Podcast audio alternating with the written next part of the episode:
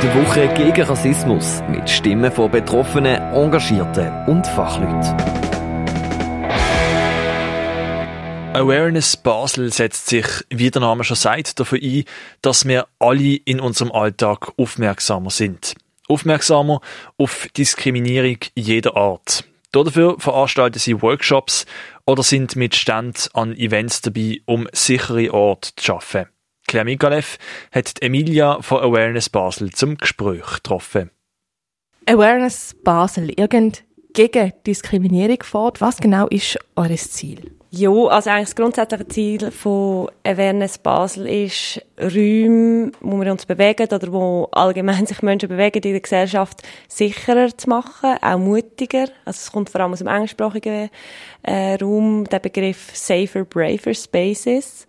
Und das ist nicht etwas, was wir allein machen können, sondern dass, äh, es geht wiederum, dass alle zu dem beitragen und auch können dazu beitragen, dass wir uns eigentlich sicherer fühlen, dass wir uns mutiger fühlen und konkret eigentlich weniger betroffen sind von, von Übergriffen, von Diskriminierungen, von Grenzüberschreitungen, ähm, ja, so mit dem Stil. Du hast gerade die eben Safer, Braver Places, Spaces angesprochen, auf da will ich später nochmal drauf einkommen. Aber eben auch sagen, eben, dass man mutiger ist, dass man sich sicherer fühlt. Wie kann man das erreichen? Also wir haben halt so den Ansatz, dass wir zuerst damit angefangen haben, halt in den Kreisen, wo wir uns bewegen und in den Räumen, wo wir uns bewegen, dass wir das Thema aufgenommen haben und zum Beispiel an Veranstaltungen, an Konzerten, an Partys äh, versucht haben, Awareness-Strukturen aufzubauen. Das heißt konkret, wir haben meistens einen Stand gehabt mit Informationen, äh, mit verschiedenen Heftchen, Broschüren, Kleber, ähm, wo mir einerseits die Leute darüber informiert hat, was heißt das überhaupt? Was heißt das überhaupt, Grenzen von anderen akzeptieren, in jeglicher Hinsicht? Was heißt das, diskriminiert zu werden? Also einerseits das, die Informationen auch zu geben. Die Idee war auch immer, dass wir ähm, um so eine Awareness-Struktur können auch äh, so spürbar machen, dass wir zum Beispiel vor Konzert oder nach Konzert oder vor DJs, DJs so Ansagen gemacht haben, wo wir sagen, hey, äh, es gibt dort eine Awareness-Struktur, wir haben den Stand da und wir sind auch immer für euch ansprechbar. Also wenn ihr etwas erlebt, wenn ihr etwas seht, kommt zu uns. Wir versuchen euch versuchen, so weit wie möglich zu unterstützen. Es gibt auch dann immer äh, Möglichkeit, dass wir ähm, äh, so einen Rückzugsraum haben, wo man sich dann auch zurückziehen kann, falls irgendwie eine Situation ist, wo man raus will. Und dass es aber schlussendlich an uns allen liegt, dass wir uns wohlfühlen. Das heißt, dass wir die Grenzen der anderen respektieren, natürlich auch unsere eigenen Grenzen respektieren und durch das eigentlich ein Klima schaffen, wo sich möglichst alle wohl oder zumindest wohl leer fühlen. Wie erkennt man euch an Events? Du sagst einen Stand. Wie, erkennt man den Stand, wenn man merkt, hey, ich muss mit jemandem reden?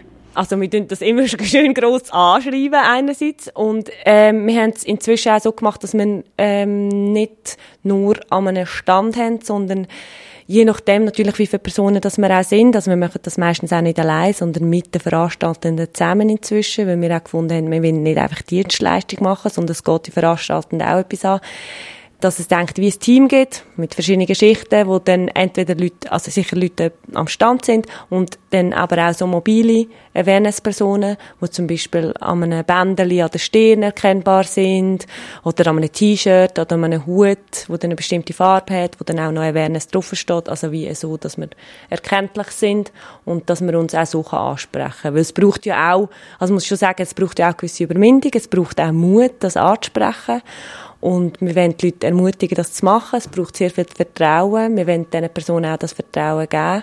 Und äh, es braucht einfach Zeit, um das auch mal, äh, dass die Leute mal wissen, was ist das überhaupt und äh, sich auch dann trauen, etwas zu sagen. Und bis jetzt hat es recht gut funktioniert. Und das ist ja dann aber auch nur ein Anteil vielleicht von diesen Übergriffen oder von diesen Diskriminierungen, die passieren. In dem Moment, oft sind ja Sachen auch unterschwellig oder die Leute trauen sich dann vielleicht wirklich nicht, das zu sagen.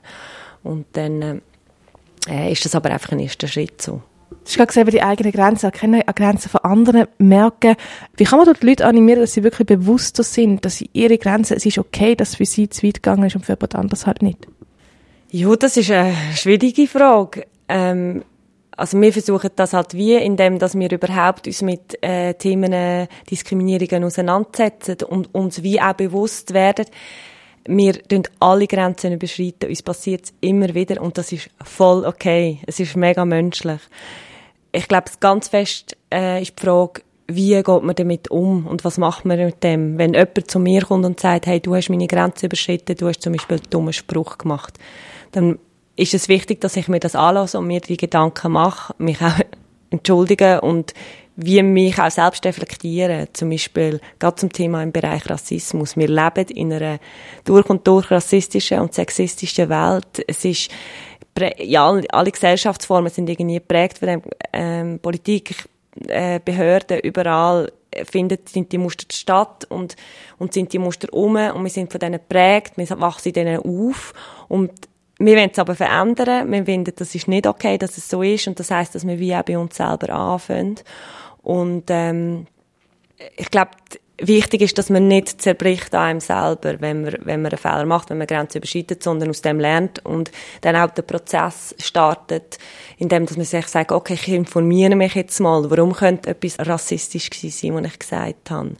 Warum ist das so gewesen, dass ich mich informiere? Es gibt inzwischen so viele Sachen zum Lesen im Internet, in Buchform, in, in Heftliform, in Podcasts, wo gerade auch Betroffene erzählen, aber auch Leute, die nicht betroffen sind, aber vielleicht selber auch sehr diskriminierend oft gewesen sind, wo das auch reflektieren und da kann man sehr viel lernen, finde ich. Selbstreflexion, ähm, bei sich selber schauen, das war gerade mein Stichwort gewesen. Was kann ich machen, damit es weniger Diskriminierung gibt, dass Diskriminierung effektiv bekämpft wird. Es geht nicht darum, dass man jetzt mit Samthändchen muss rumlaufen und jetzt nicht mehr sagen darf, sondern auch eine Verantwortung für das nimmt, was man macht und was man sagt.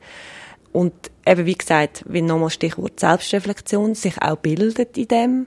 Also bilden heisst, sich austauschen, eben lesen, schauen. Also wie auch lernen, was heisst das überhaupt für jemanden zum Beispiel, wo nicht weiss ist, in der Schweiz leben, diskriminiert werden, zum Beispiel durch Racial Profiling, also sogenannte rassistische Polizeikontrolle. Was heißt das überhaupt? Dass man sich auch über so Sachen informiert. Und ich glaube, das Weitere, was noch dazu kommt, ist, dass man natürlich auch solidarisch ist mit Leuten, die Diskriminierung erleben oder sexualisierte Übergriffe und so weiter. Also das kann ja verschiedene Formen sein.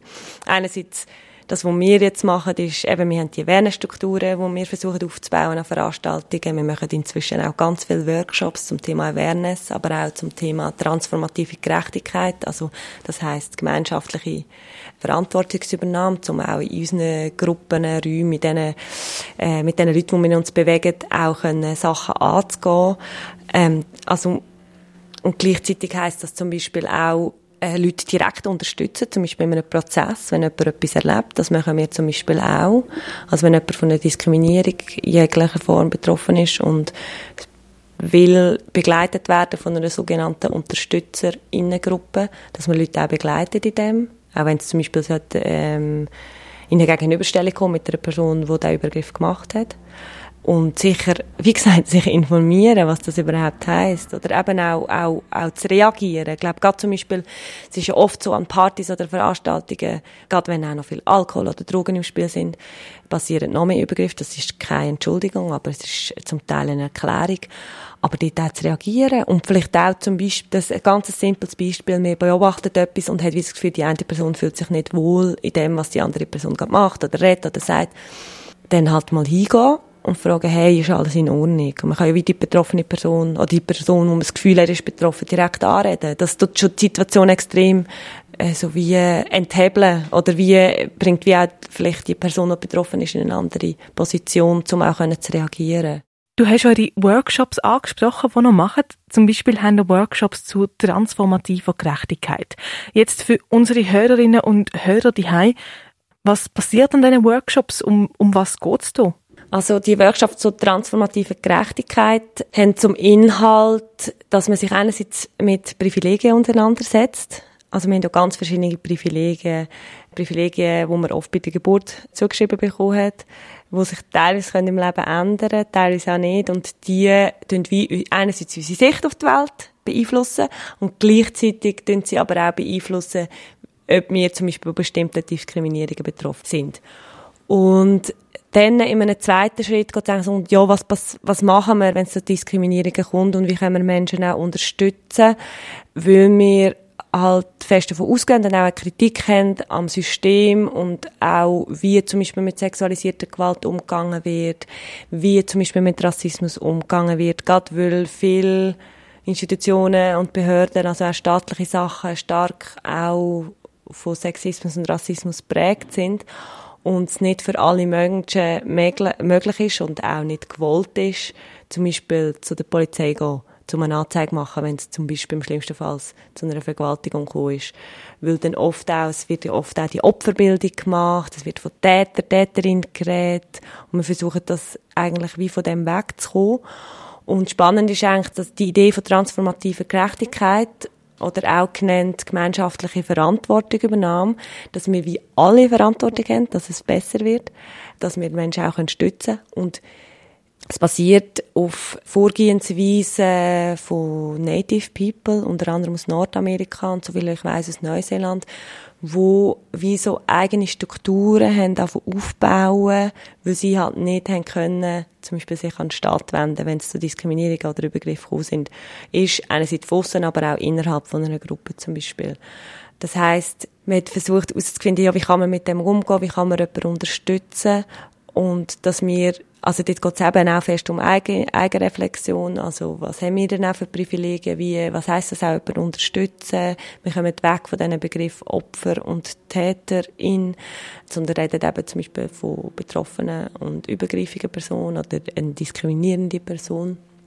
Und ja, was das, das heisst, so Prozesse auch, so konkrete Prozesse auch zu machen, wo wir teilweise auch machen, also dass wir Leute begleiten, die zum Beispiel Übergriffe oder Diskriminierung erlebt haben oder aber auch Personen, die so etwas ausgeübt haben. Und das heißt wie, also es sind wie eigentlich drei Ebenen, so die betroffene Person, die übergriffige Person und dann aber auch Gruppe und Gesellschaft an sich. Was braucht es da? Und wie können wir eben zum Beispiel dazu beitragen, dass es weniger Diskriminierungen gibt oder nicht, dass es weniger gibt, aber dass es zumindest auch gesagt wird und dass das auch offengelegt wird und nicht einfach so unterschwellig irgendwo wieder verschwindet, weil es ist ein gesellschaftliches Problem und wie gesagt, wir sind von dem prägt, aber wir können auch Sachen ändern, wenn wir das wollen und für das braucht es auch viel Information und viel Selbstreflexion. Ja, deine eben Aufklärungsarbeit leisten, sind bei Events dabei, wo Leute, die diskriminiert werden, zu euch kommen können. Wenn man jetzt gerade in Bezug auf Rassismus schaut, wie oft ist es Rassismus, wo dort Leute kommen und sagen, hey, ich bin aufgrund von meiner Hautfarbe diskriminiert worden? Passiert das oft? Hey, ich kann das im Fall gar nicht so genau sagen. Es ist wie, ähm, also wir führen auch keine Statistik, aber es ist sicher auf jeden Fall ein Thema.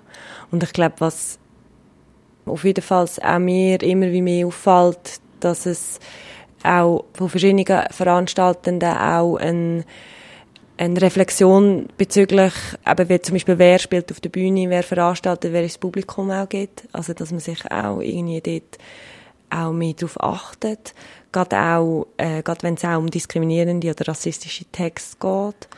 Oder wenn zum Beispiel einfach immer nur weiße Menschen auftreten und irgendwie auch gar keine Diversität rum ist. Und es ist ja ganz wichtig auch, dass es nicht zu einer Quotendiversität äh, ähm, kommt. Das finde ich mega wichtig. Aber dass man sich auch ein Bewusstsein schafft, dass es ja wie keine, keine Abbildung ist von unserer Gesellschaft, wenn einfach überall nur weiße Menschen auftreten, in jeglicher Form. Emilia von Awareness Basel im Gespräch mit der Claire Mikalev. Awareness Basel fordert alle dazu auf, aufmerksamer zu sein und Diskriminierung jeder Art keinen Raum zu lassen. Die Woche gegen Rassismus, täglich am halber zwölf und am halber fünf mit Beitrag zum Thema. Bis am Sonntag auf Radio X.